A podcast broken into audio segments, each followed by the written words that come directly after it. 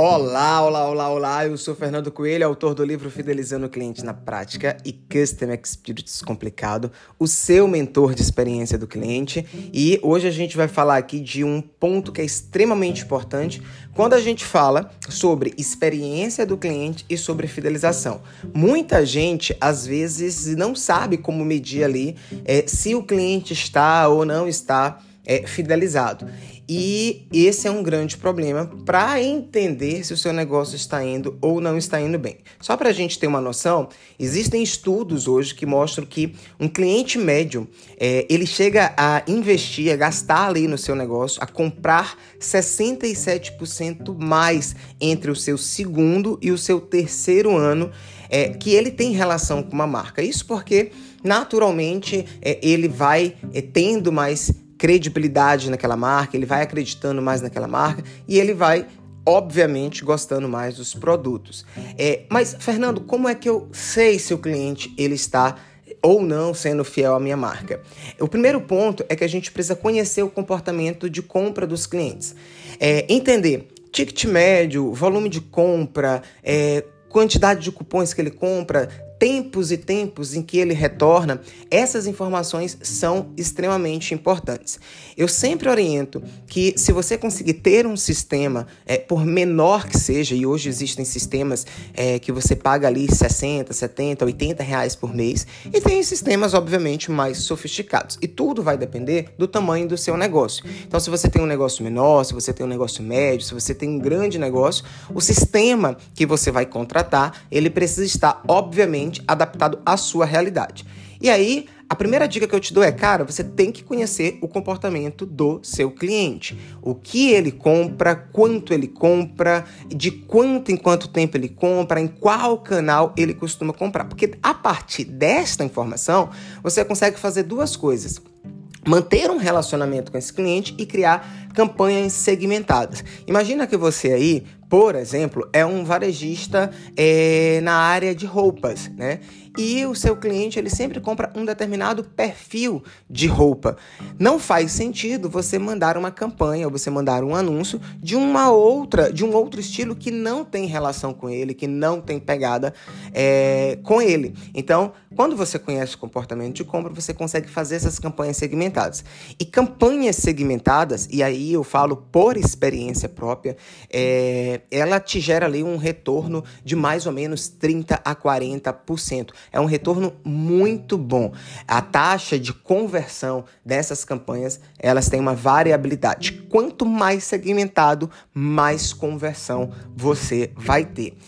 E um outro ponto dentro desse contexto todo é você fazer campanhas cruzadas, né? Então imagina aí que é, você é varejista, vou trazer o meu exemplo aqui do ramo pet e o teu cliente ele sempre compra ali é, determinado tipo de produto, ele sempre compra ração, mas ele não comprou um brinquedo, ele não comprou um comedouro, é uma oportunidade que você tem de fazer uma venda cruzada. Você vai vender um produto para ele, você vai ofertar um produto para ele que tem ali relação é, com o que ele já costuma é, comprar. É, dentro do varejo, a gente chama isso de cross-sell, e dentro do marketing de relacionamento, a gente vai chamar isso de campanha cruzada.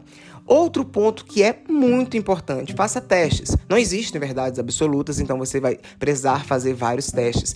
Isso é uma das máximas do growth marketing, né? Você precisa testar é, e a partir daí você, obviamente, vai conseguir mensurar o que deu mais certo, o que não deu, o que funciona mais com cluster, com um grupo de clientes, o que funciona com outro é, grupo de clientes. E é, não deixe de fazer pós-vendas e regra de relacionamento, que é o que, se você for maratonar os outros podcasts que eu já falei por aqui, você vai ver. É, agora, falando especificamente sobre as métricas, o que, que eu recomendo? O ideal é que você tenha de 3 a 4 métricas que você possa avaliar. Uh, mais, as mais comuns, as que eu sempre recomendo, é primeiro avalie NPS, que essa é a queridinha de todos, né? Então você vai analisar ali Net Promote Score para ver o nível de satisfação do cliente e vai cruzar NPS com taxa de retenção. A taxa de retenção ela é peculiar de cada segmento.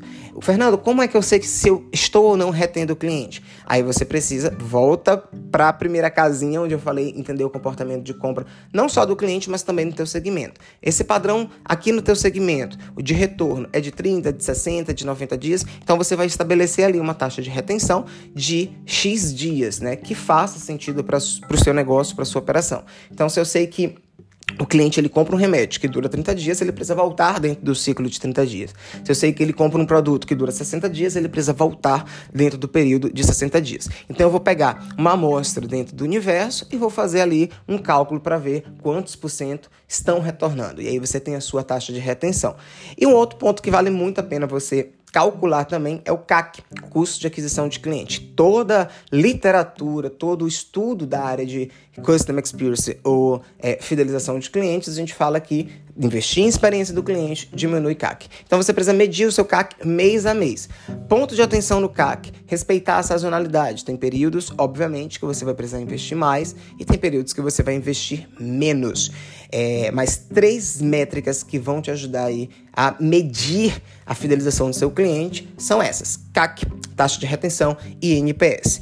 E aí, é, dica final para você é transforme os seus KPIs em metas smarts para o seu time. Se o seu time não abraçar esses indicadores e essas metas, a experiência do cliente e a fidelização do consumidor não vai funcionar. Esse foi o nosso podcast dessa semana. Se gostou, cara, compartilha no Instagram, compartilha no LinkedIn, manda no grupo da firma e vamos espalhar boas experiências. Até a próxima e um grande abraço.